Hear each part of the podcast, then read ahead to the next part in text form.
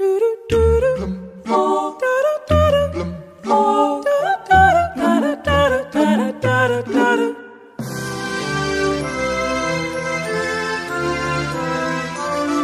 1 de julho de 1967, o Canadá celebrou o centenário da Carta Constitucional. O primeiro bebê a nascer nesse dia ficou famoso e passou a ser conhecido como Bebé do Centenário. Nasceu em Lady Smith, no Vancouver, e recebeu o nome de Pamela Denise Anderson. Mais tarde ficaria mundialmente famosa como salva-vidas na série Marés Vivas. CJ Parker. How you doing? Good, thanks. You sure are.